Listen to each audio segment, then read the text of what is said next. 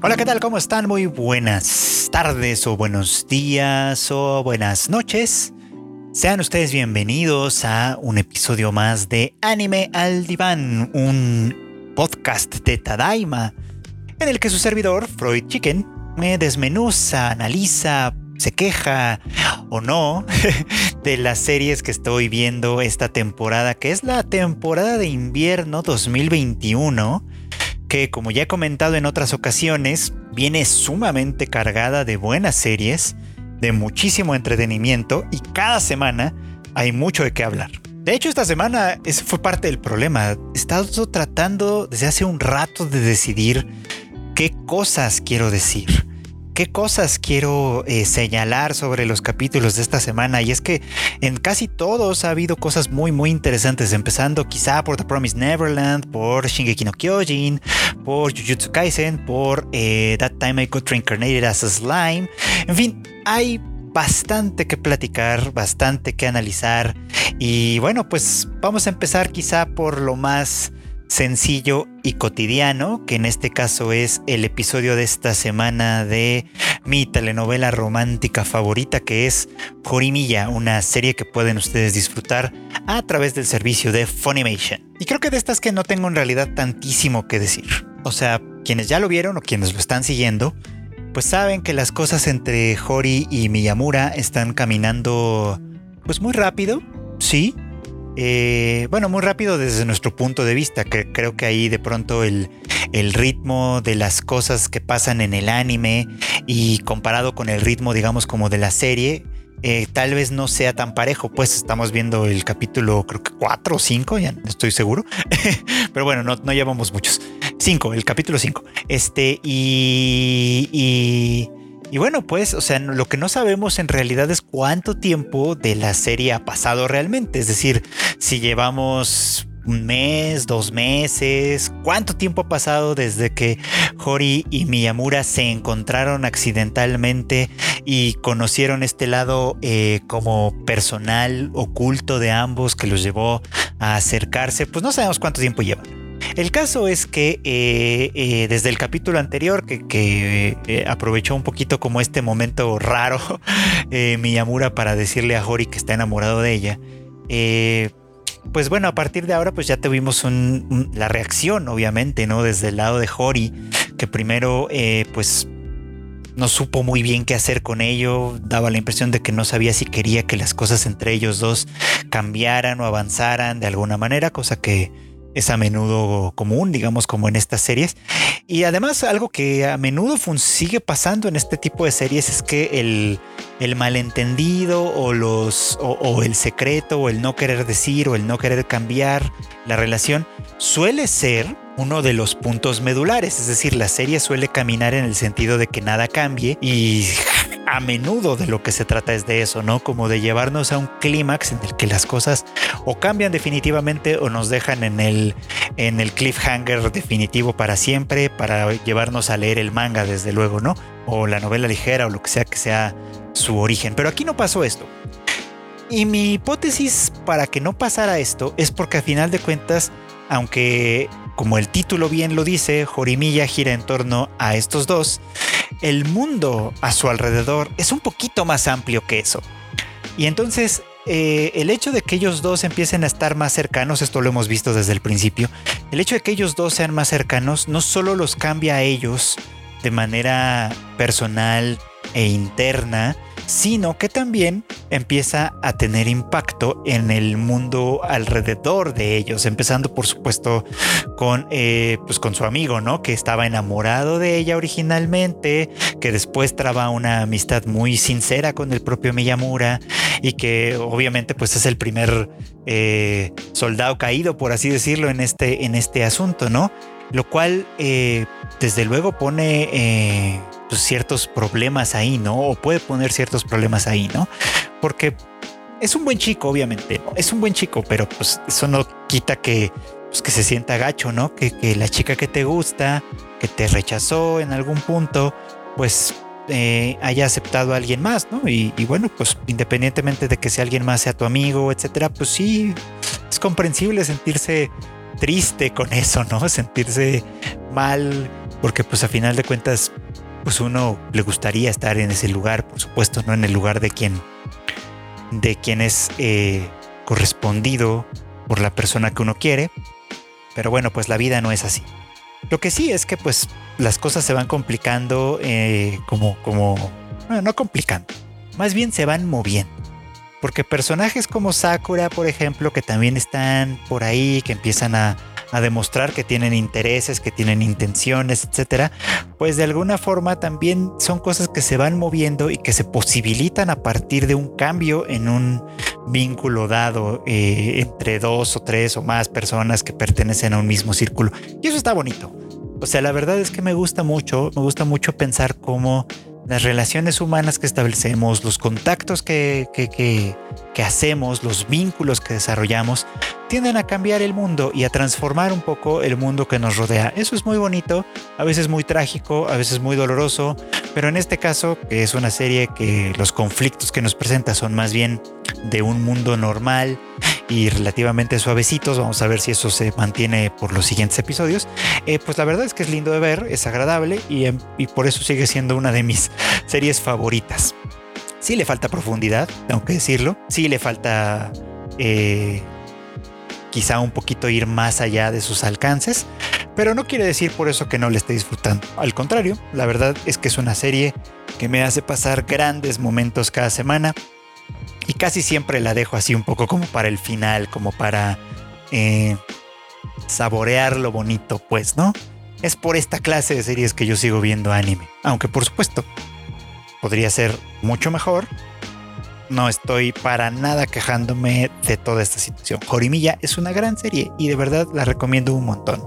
Véanla si les gusta estas clases de cosas rosas y un poquito ñoñas, véanla en Funimation que hablando de contactos, vínculos y todas estas cosas, el capítulo de esta semana de Osomatsu-san de verdad se convirtió automáticamente en uno de mis favoritos de su temporada. Y es que eh, les voy a platicar, ¿no? Se trató de una sola cosa en general y eso me gustó también. Me gusta mucho cuando, aunque los, los pequeños clips de Osomatsu-san me gustan en general, a menudo siento que, que de pronto pues no, no profundizan en nada divertido o en nada demasiado divertido. Y en este caso sí pasó. Eh, y es algo que medio esperaba que pasara en algún punto. No exactamente así, pero sí es algo que esperaba que pasara en, este, en un punto. Recuerdan que en algún punto les comentaba que eh, la inclusión de Nia, en la, la rival, digamos, de como idol y como chica en general de Toto Kochan, eh, que el hecho de que regresara y regresara como pues como una chica, como una madre soltera, pues que fue eh, pues, pues, abandonada, digamos, por su marido y que pues ahora está viendo cómo le hace para sobrevivir y para mantener pues a la criatura que ahora tiene. Bueno, pues es una cuestión, un problema importante, pues, ¿no? En muchísimas sociedades, la nuestra incluida, es un problema muy, muy importante. Y bueno, pues este, eh, a menudo pasa, pues, ¿no? Que, que, este tipo de chicas, pues, de pronto pues sí buscan cierta seguridad, cierta certeza en sus vidas, ¿no? Y es por eso que eh, a menudo también sucede que algunas de ellas empiezan a buscar pues una persona con quien compartir la vida, ¿no? Pese a que las condiciones no sean precisamente las más este, ideales, quizá, ¿no? Digo, no creo que sea ningún problema eh, tener una relación, ni mucho menos con una persona que tiene un pasado, que tiene hijos o lo que sea, pero sí, por supuesto que es una condicional importante en muchas ocasiones, pues, ¿no? Además, a mí se me hace como muy, este, pues no cercano porque no es mi caso, pero sí muy, eh, pues muy cercano en términos de mi edad, ¿no? O sea, muchas personas de, de, de mi edad que que ya están en procesos de divorcio o de separación, o que a lo mejor nunca se casaron ni mucho menos, pero que de todos modos siguen buscando pareja, pues se encuentran con que muchas personas de nuestra edad también, pues están ya también en esas condiciones, ¿no? O sea, tienen hijos, tienen pasado, tienen esta clase de cosas, pues, ¿no?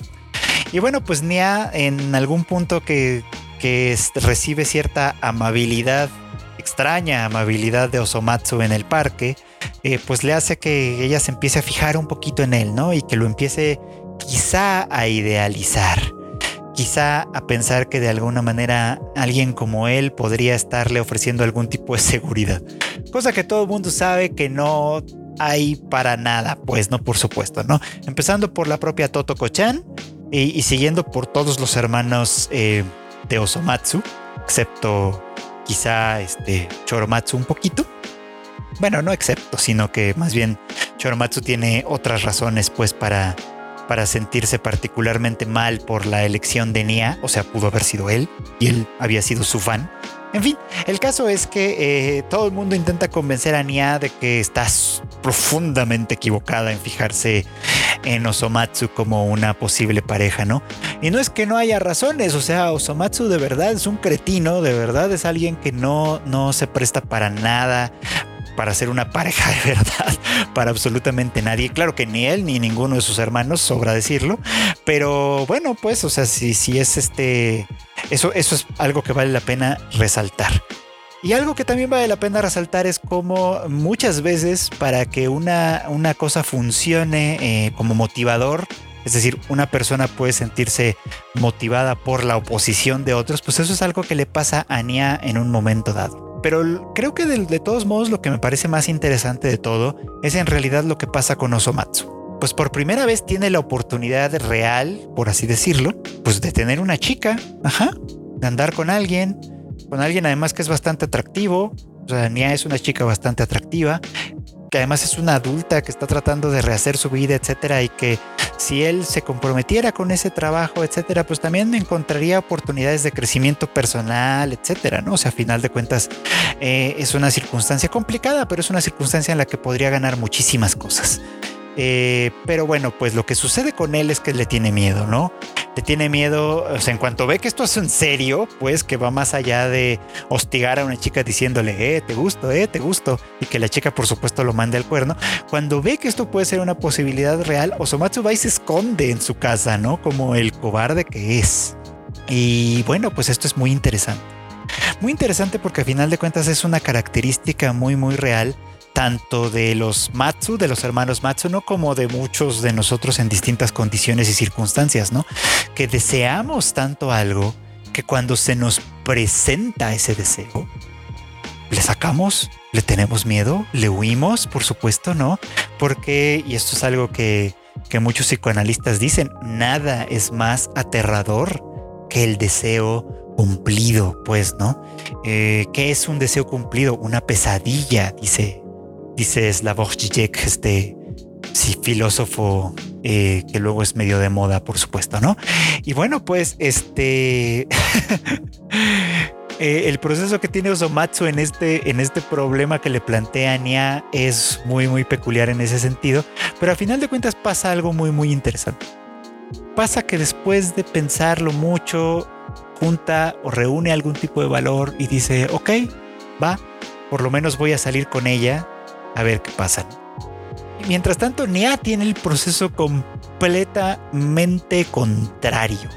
Nia se da cuenta que está persiguiendo una ilusión, que su crush momentáneo con Osomatsu de verdad no tiene futuro, que de verdad es, es el camino directito a otra frustración, probablemente una peor, quién sabe, dependiendo de cómo sean las cosas. Y al final es ella quien también le da pues le corta las alas a toda esta circunstancia, ¿no? Cosa que es muy positivo para ella, la verdad, insisto, de todos los personajes que hay en esta serie, que muy pocos, de muy pocos podría decir que hay, hay una posibilidad de que algo funcione de verdad. Este, pues ninguno de los hermanos Matsuno es una opción real, la verdad.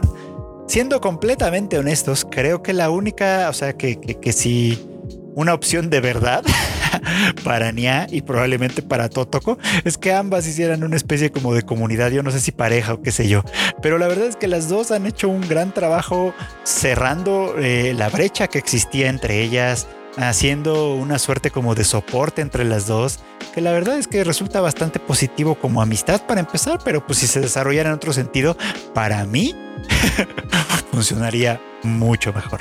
Que por cierto, hablando de buenos y malos partidos, no se ha tratado de eso por supuesto, pero la serie no ha dejado de tocar el punto, de poner el dedo en esa llaga. Estoy hablando de Dragon Quest Dino Daiboken, que desde que apareció Hyunkel eh, en, aquella, pues en aquella parte de la historia y conocimos su trágico pasado y el engaño del que de alguna manera fue víctima durante muchísimo tiempo y que además pues obviamente ahí hubo un guiño en cuanto a su relación con Mam para desesperación de Pop, por supuesto. Este, bueno, pues este tema volvió, volvió y les digo, aunque no se trató realmente de eso, sino de un acto heroico de Hunkel para empezar y de Crocodile por otro lado también, el tema sigue estando ahí. Y me parece muy, muy interesante porque, eh, eh, sobre todo porque hemos visto al personaje de Pop ir creciendo paulatinamente desde su aparición. Porque hay que decirlo, o sea, Pop, eh, por un lado, ha sido, pues en general, un cobarde, en general, una persona como débil que no tiene confianza en sí mismo y que, por supuesto, pareciera que no está de ninguna manera preparado para la pues, para la misión de enfrentar al ejército oscuro como eh, parte del nuevo equipo del héroe, digamos, por supuesto, ¿no? Pero ahí ha estado de alguna manera u otra superando distintos eh, obstáculos y, demostrando en distintas ocasiones también que es alguien que en quien Mam y Dai pueden confiar, por supuesto. Aquí me parece como, me resulta como muy muy interesante que en el momento máximo de su sacrificio, en el que, en el que estaba dispuesto a dejar la vida por salvarla de Mam, de ser posible, por supuesto. Este, pues la reaparición de Hyun, eh, no solo le salvó la vida a la chica, que cosa que es muy importante, sino que eh, pues le revivió de nueva cuenta, le trajo de vuelta este, sus, pues, algunos de sus temores, pues, ¿no? Y, y en cierto modo es comprensible, creo que Pop sabe o es bastante consciente de sus fragilidades, de sus insuficiencias como, como héroe y por supuesto como, como, como un hombre, digamos, ¿no? A menudo hablamos de, de, de lo femenino, digamos, ¿no? Eh, y de cómo hay cierta opresión en las expectativas sociales de ello. Pero pocas veces hablamos de lo masculino. Y creo que esta es una buena oportunidad para hacerlo, porque creo que para cualquiera que haya sido educado en un sistema social relativamente normal, como, bueno, normal por así decirlo, normal para nosotros, podemos darnos cuenta que la masculinidad de Junkel es muy superior a la masculinidad de Pop. O sea, es un hombre más guapo, más grande, más fuerte, eh, con mayor decisión, con mayor capacidad de acción. Y por supuesto que desde ese punto de vista es comprensible, porque que comprensible entre comillas, voy a ponerlo así, que Mam esté o pueda sentirse atraída a un hombre como él y no se sienta de ninguna forma atraída a un hombre como Pop. Mm, quizá la serie no va a explorar eso a fondo, hay que decirlo. Pero es interesante, pues, ¿no? Porque aunque es verdad que Mam parece tener sentimientos positivos en torno a Junkel, a mí no me queda claro que en realidad esté enamorada de él. Eh, creo que en cierto modo se identifica con él. Digo, ya, ya veremos más adelante, por supuesto. Pero quiero recordar un aspecto muy importante que, que va de la mano con esto. Lo que a Mam le hizo en primer lugar sentirse cercana a Hyunkel no fue tanto esta masculinidad de ser un hombre fuerte poderoso que lo puede todo y etcétera, ¿no? Sino una fragilidad muy genuina que ella identificó muy rápidamente en él, ¿no? Que, que, que en el fondo, detrás de esa armadura hostil, etcétera, se trataba de un hombre con ciertos principios, con cierta bondad, con cierto cariño.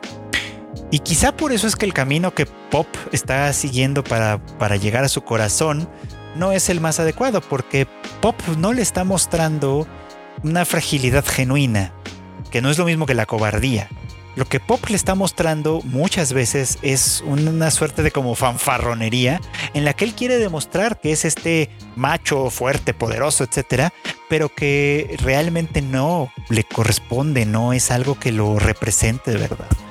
De hecho, el momento en el que, en el que está dispuesto a sacrificarse por ella, pues pidiéndole a Hadler que, le perdone la vida a ella a cambio de la suya, es uno de los momentos más genuinos que tiene y en el que, aunque se sigue viendo la cobardía que trae, este también se ve eh, la capacidad de sacrificio, de amor, de entrega que tiene como personaje y que haría muy bien en seguir trabajando, explorando, profundizando para convertirse al final en alguien pues un poquito más, un poquito más atractivo, no solo para Mam, que a final de cuentas esa es solo una parte del asunto, sino como personaje en sí. O sea, es alguien a quien me gustaría, tengo que confesarlo, me, me, gustaría mucho ver crecer en el futuro. Y por contraste, hablemos ahora de lo femenino, que fue uno de los temas importantes o interesantes de esta semana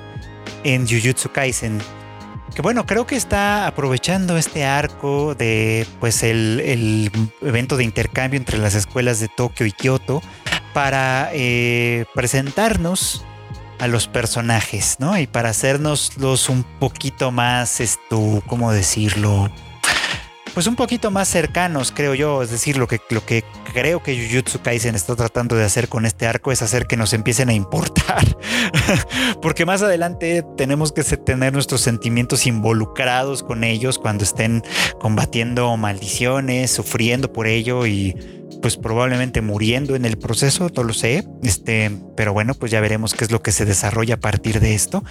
Y, estuvo interesante, por supuesto, el, la parte en la que Momo se enfrenta a Novara.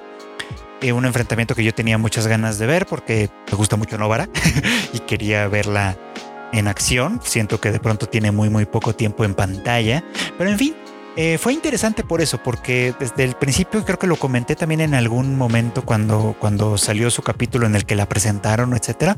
Ella tiene un contraste como muy interesante. Al ser una chica como muy ruda, como que dice su eh, iba a decirlo como una, una mala traducción del, inglés de speaks her mind, o sea, dice lo que piensa, sabe, o sea, no, no se detiene a, a ver si queda bien o etcétera, pero también le interesa ser una chica atractiva, linda, etcétera. Y tengo como la vibra de que no es algo que ella esté pensando en función de alguien que no es ella misma. Es decir, le gusta ser atractiva porque le gusta sentirse atractiva para sí misma, no que se guste a sí misma, sino, sino que eso le da eh, puntos a favor en, su persona de autoestima, de seguridad, qué sé yo, pues, ¿no? Eh, que no está necesariamente vinculada con lo que los otros piensen de ella, que eso es muy interesante, porque ha sido una de las críticas constantes desde, desde ideas feministas, por ejemplo, hacia la feminidad en ese punto, pues, ¿no? Como de que eh, el concepto mismo de feminidad está puesto al servicio de lo masculino, ¿no? La feminidad tiene que ser bella, frágil, dócil, un montón de características que a veces son medio contradictorias, por supuesto, ¿no? Y que de hecho el hecho de que sean contradictorias tiene algo de sentido porque se vuelven imposibles al final y se vuelven una herramienta más de opresión. Eso viene obviamente desde la crítica feminista. Pero en el caso de Novara, Novara tiene muy muy claro que esto es algo que parece ser funciona nada más para ella. A ella le gusta ser fuerte, a ella le gusta ser atractiva, a ella le gusta comprarse cosas bonitas y sentirse bonita. Y eso es algo que expresa a partir de su, de su aspecto, de su conducta, de todo. Y eso me parece muy interesante. Y más por el contraste de lo que Momo le dice, pues, ¿no? Justo a propósito de este tema.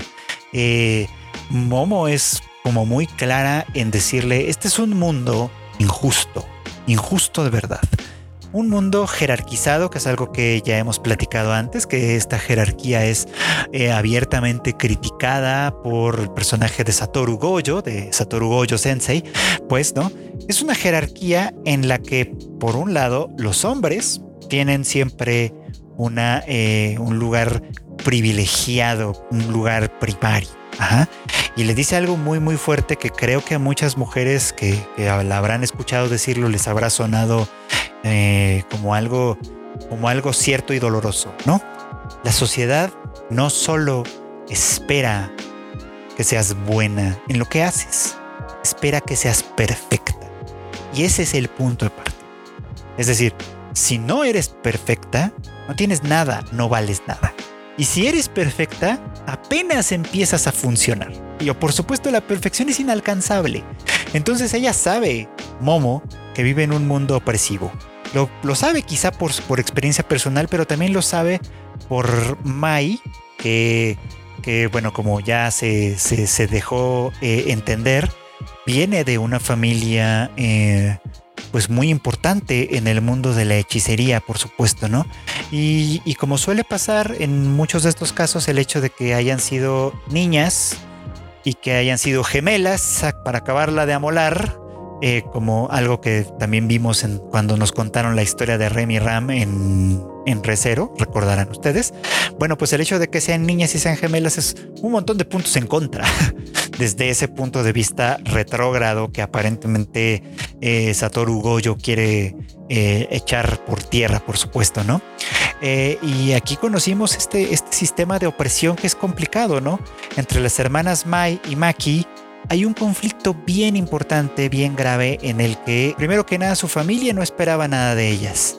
Y Maki, por un lado, pues que tiene muchísima fortaleza y habilidad y es un personaje muy, muy interesante desde ese lado, supo ir haciéndose un espacio, un lugar, sobresaliendo, destacando con sus propias fuerzas, sin apoyarse de ninguna manera en el prestigio familiar e incluso sin tener, mm, mm, conteniendo ciertas desventajas en este mundo en este mundo de la hechicería, pues cosa que es muy muy importante. Pero por otro lado, Mai con su con sus habilidades de alguna forma, pero al mismo tiempo con las desventajas o con desventajas semejantes que tiene Maki, se queda en el interior de su familia y se convierte en la persona que de alguna manera tiene que cumplir con las expectativas.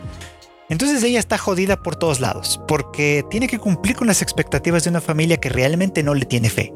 Y por el otro lado tiene que cumplir y superar de ser posible a la rebelde de su hermana que, que, sobresale y destaca de una manera impresionante, quedándose doblemente sola y en una circunstancia sumamente eh, injusta para ella, porque como ya lo decía Momo por otro lado, no basta con que sea muy buena, no basta con que sea un talento para, para, la hechicería, no basta con que, con que sea una chica fuerte, poderosa, etc.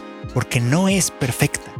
Y ese no ser perfecta empieza en su lado desde ser mujer, desde ser gemela, desde lo que ustedes gusten. Y es entonces aquí donde, donde se entiende mucho mejor, creo yo, por qué eh, Goyo quiere deshacer este sistema. Por supuesto es ridículo porque eh, por un lado finge, entre muchísimas comillas, eh, privilegiar eh, la, la meritocracia, por así decirlo, ¿no? O sea, el trabajo duro, el esfuerzo, eh, el, talento, todo, todo lo que pueda de alguna manera eh, consistir en esto. Pero a final de cuentas es un engaño, a final de cuentas es un sistema que solo busca preservarse a sí mismo con el pretexto de cumplir con cierta misión que en realidad pareciera que no les importa tanto porque por el otro lado desde las sombras, estamos viendo una conspiración gestarse, una conspiración de la que aparentemente nadie se ha dado cuenta, nadie ha tomado nota o no les parece lo suficientemente importante. Y quizá es ahora el momento en el que Jujutsu Kaisen empieza a tener un argumento de verdad. Ya se había tardado, hay que decirlo. Pero bueno, eh, vamos a seguirle teniendo un poco de fe porque por lo menos ha sido bastante entretenido. Y el tema me pareció muy muy interesante que lo tocaran en este punto dado que comienzan a caerme bien, ahora sí, varios de los personajes, Maki, Mai, eh, ellos para, ellas dos para empezar. Ah, no, obviamente Miwa, que siempre me ha caído bien, pero ellas en específico me, me, me intrigan y me interesan y ya empiezan a caerme bien, así que podemos decir que pues finalmente Jujutsu Kaisen está ganándose mi corazón, aunque todavía tiene mucho camino por recorrer, tengo que decirse. bueno, pero pasando a otro tema, que en realidad es un poquito como interesante también, o probablemente mucho más interesante, es que esta temporada también hemos estado viendo bastantes series que tienen que ver sobre la libertad, la guerra y esta clase de cosas, ¿no? Obviamente la que salta a la, a la luz al principio cuando decimos estos temas, pues es Shingeki no Kyojin o Attack on Titan, que ustedes, este, bueno, pues, bueno, que hemos visto en realidad toda esta temporada, viendo cómo Eren eh, está devolviendo el golpe, eh, varios de los golpes que su gente, él y su gente recibieron por, pues, por una buena temporada, ¿no? Eh, y provocando, sí, bastantes debates y, y, en torno a si tiene la razón o no en llevar a cabo su, su venganza, eso es lo que parece por lo menos ahora, contra, la, contra el país de Marley, digamos, ¿no? Y contra Rainer en específico, etcétera, pues, ¿no? Pero no quiero hablar tanto de Shingeki no Kyojin, que, insisto, pareciera como que el tema de ahí es la lucha por la libertad y esta clase de cosas, pero sí quiero mencionar un, mencionar un asunto importante del episodio pasado. Eh, Armin, que me llamó mucho la atención en ese, en ese capítulo, eh, se está planteando dudas que antes no tenía. Y su duda fundamental es, ¿tiene Eren razón? ¿Realmente conozco a Eren? ¿Realmente lo entiendo? Eh, y bueno, pues es una pregunta pertinente, pero quizá tardía. porque para estas alturas Eren ya los arrastró a todos a un conflicto mayúsculo no es que no lo tuvieran antes, pero el conflicto se ha convertido en algo verdaderamente importante ahora, verdaderamente grande. Y, bueno, pues eh, las consecuencias pues ya se verán, ¿no? Ya, ya, ya se está preparando un nuevo arco, digamos, en esta historia que va a ser eh, sumamente eh, pues importante y seguramente trágico. Ya estaremos viendo qué es lo que sucede. Pero es interesante señalarlo de todos modos por la cuestión como de la libertad, porque no es la única serie que está girando en torno a ese tema. Ya lo he comentado antes. La otra que está trabajando en, ese, en esas mismas líneas es la segunda temporada de The Promised Neverland, eh, que la verdad es que independientemente de las quejas que mucha gente tiene por aquel asunto de estarse saltando el arco de eh, Goldie Pond, eh, y probablemente llevándolo, llevando la historia por un camino completamente diferente. Me sigue gustando porque sigue llevando las cosas de una manera, eh, pues muy, muy, muy, muy, ¿cómo decirlo? Impactante, creo yo, ¿no? En este episodio vimos, en el de esta semana, vimos a Emma dudar. Ya ha pasado tiempo, ya han pasado varios años, se se entiende desde la última vez que los vimos, desde aquella vez que tuvieron que abandonar el refugio eh, y por lo que hemos visto pues han logrado sobrevivir. Se instalaron en los alrededores de una ciudad habitada por demonios, donde además aprendemos algo más sobre esta sociedad de demonios y esto es que eh, está también organizada de una manera jerárquica muy muy rígida.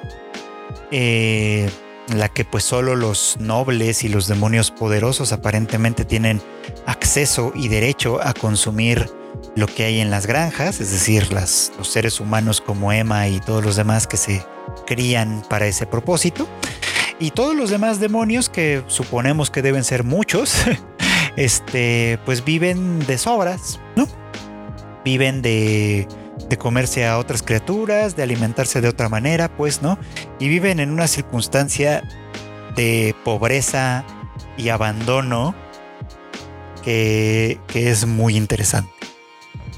Pero ya en ese contexto, la verdad sea dicha, este, eh, Emma se está planteando muchas dudas. Tienen varios años huyendo. Eh, ningún lugar en el que están es completamente seguro. Y a diferencia de la, de la esperanza que pudo haber habido en el refugio, en el primer refugio, este, pues ahora padecen hambre, eh, lo pasan mal en general, eh, no hay garantía de que día a día consigan comida, comida suficiente, de que no pierdan a ninguno de sus, de que no pierdan a ninguno de sus hermanitos, digamos, como en el proceso, y es un asunto muy triste desde ese punto de vista. Entonces es natural, creo yo, que Emma se plantee si no fue un error todo esto. Si, si, si la libertad no tiene un costo demasiado alto, pues. Y conste que ella no está eh, enarbolando la libertad en el sentido de la libertad es hacerle la guerra a los que me han hecho eh, daño, porque también lo comenté en otra ocasión, aunque es necesario para Emma el conflicto con los demonios, esto eh, no ese es el punto. El punto de, entrar en conflicto con ellos es salvar la vida de sus hermanos, no solo de los que ya huyeron con ella, sino también de los que, eh, pues de los que todavía están prisioneros, por así decirlo, en Gracefield y en las otras granjas, pues, ¿no?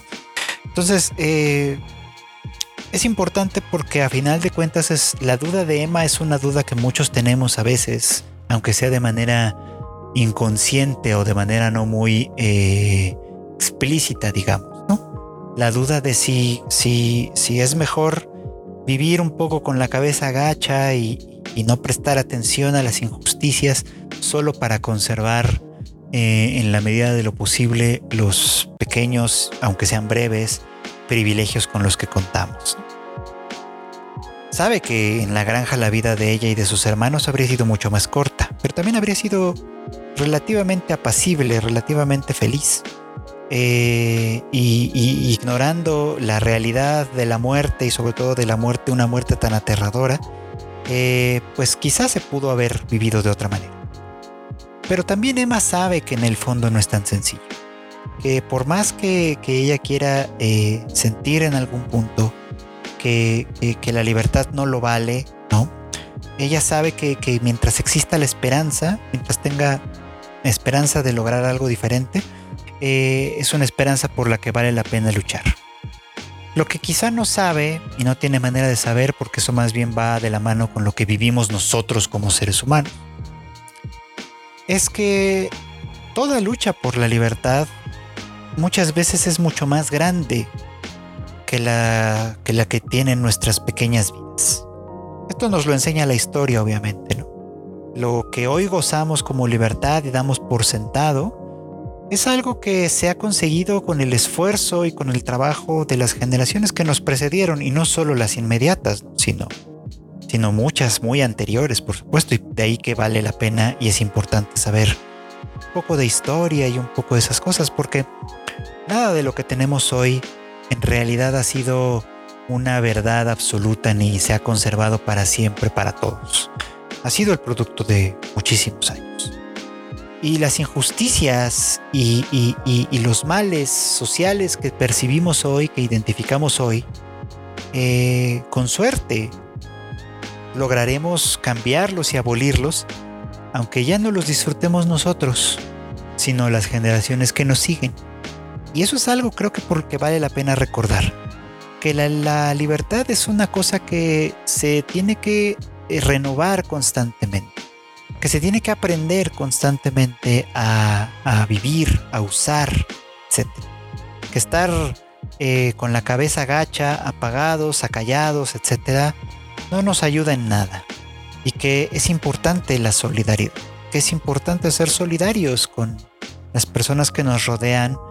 Aquí me voy a poner bíblico quizá, pero no solo con nuestros eh, semejantes, sino con nuestros enemigos también, como dice el Evangelio, porque a final de cuentas el enemigo también es un semejante, un semejante a quien quizá no comprendemos del todo, a quien quizá, eh, con quien quizá tenemos muchos puntos en contra, pero que en muchas ocasiones está tan oprimido como nosotros. Y eso, o más a veces.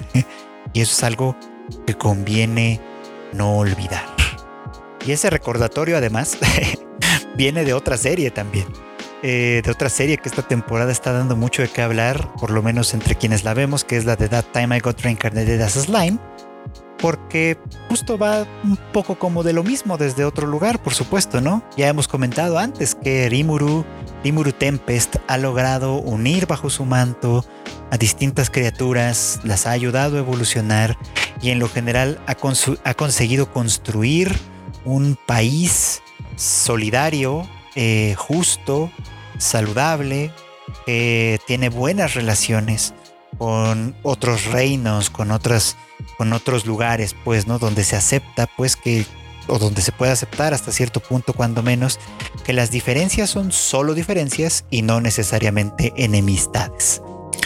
Pero aquí ya estamos viendo en esta, a partir del capítulo de hoy, que anticipando que se va a poner muy complicado para Rimuru y, su, y toda su gente, que no todos piensan igual, que hay gente que piensa que lo diferente es automáticamente un enemigo, que lo que no es de, nuestro, de, nuestra tribu es automáticamente algo a lo que debemos eliminar, etc. Un pensamiento sumamente retrógrada, sumamente eh, básico e infantil. Pues básicamente esa es la forma más infantil con la que socializamos todavía desde la época de las cavernas hasta la fecha. Y es increíble que nuestra sociedad avanzada científica y tecnológicamente como es, no haya terminado todavía de aprender que el diferente no es nuestro enemigo necesariamente, que es nuestro enemigo hasta que nos agrede, es nuestro enemigo hasta que nos ataca y aún después de habernos atacado, todavía existe la posibilidad de construir lazos y puentes si somos capaces de cambiar el esquema, de cambiar el discurso. Creo que esta es una disyuntiva que se le presentará muy muy pronto a Rimuru y a toda su gente y vamos a ver cómo lo resuelve, pues, ¿no? Porque ellos no van a luchar solo por la libertad, sino también por la independencia, por la eh, por, el por tener el derecho a autogobernarse, a autodefinirse y a que se les tome por iguales, aunque no lo sean de entrada. Y esto es sumamente importante y sumamente interesante. Y queda como introducción, porque esto es algo de lo que seguramente vamos a estar hablando mucho, mucho, mucho más este, en las siguientes semanas conforme las cuestiones en esta serie vayan escalando. Y bueno, pues esto es todo por hoy. Muchísimas gracias a todos los que semana a semana me hacen el favor de escuchar este bonito podcast, de recomendarlo y de sugerírselo a todos sus contactos, amigos y enemigos para que todos eh, de alguna manera participemos de esta conversación y de esta discusión. Ya saben que pues a mí me encuentran en redes sociales como Freud Chicken en todas, absolutamente todas partes, bueno, casi todas partes. En Facebook de preferencia no me busquen. Y si tienen comentarios sobre este podcast, pues por supuesto que pueden hacérmelo saber. Yo estoy al pendiente de mis redes sociales y eh, sobre todo de Twitter. Y si me platican ahí, oye, escuché tu podcast y me pareció importante esto, o no estoy de acuerdo con esto, o quizá deberías profundizar más en aquello, o me gustaría escuchar un capítulo en el que hablaras de esto, bueno, pues ahí está en las redes sociales para que me lo comuniquen y con todo gusto lo platicamos en siguientes episodios, pues, ¿no? Claro que si es posible, por supuesto, ¿no? Hay que tomar en consideración esa clase de cosas. Pero bueno, reiterarles obviamente mi profundo agradecimiento a todos los que me escuchan en distintas partes de México y del mundo, en países como tan diversos como Japón, Colombia, Venezuela, eh, Argentina, etcétera, donde me hacen el favor de escucharme. Muchísimas, muchísimas gracias. También aprovechar para invitarlos a que sigan nuestras redes sociales, las de Tadaima MX, que en todas partes tenemos contenido para ustedes, ya sea en formato de video, en el canal de Tadaima MX, en el sitio web que es tadaima.com.mx y en nuestras redes sociales que son Tadaima MX, donde también hay otros podcasts además, además del mío, como el Rage Quit, que, que dirigen, conducen Marmota IQ, en el que se habla de videojuegos, y el Shuffle recientemente estrenado que conduce Kika, en el que habla y recomienda cosas de cultura pop en general, que puede ser anime, series, música, etcétera. Denles una checadita, la verdad es que se ponen chidos. Yo los dejo por ahora y nos escuchamos muy pronto en el siguiente anime al diván.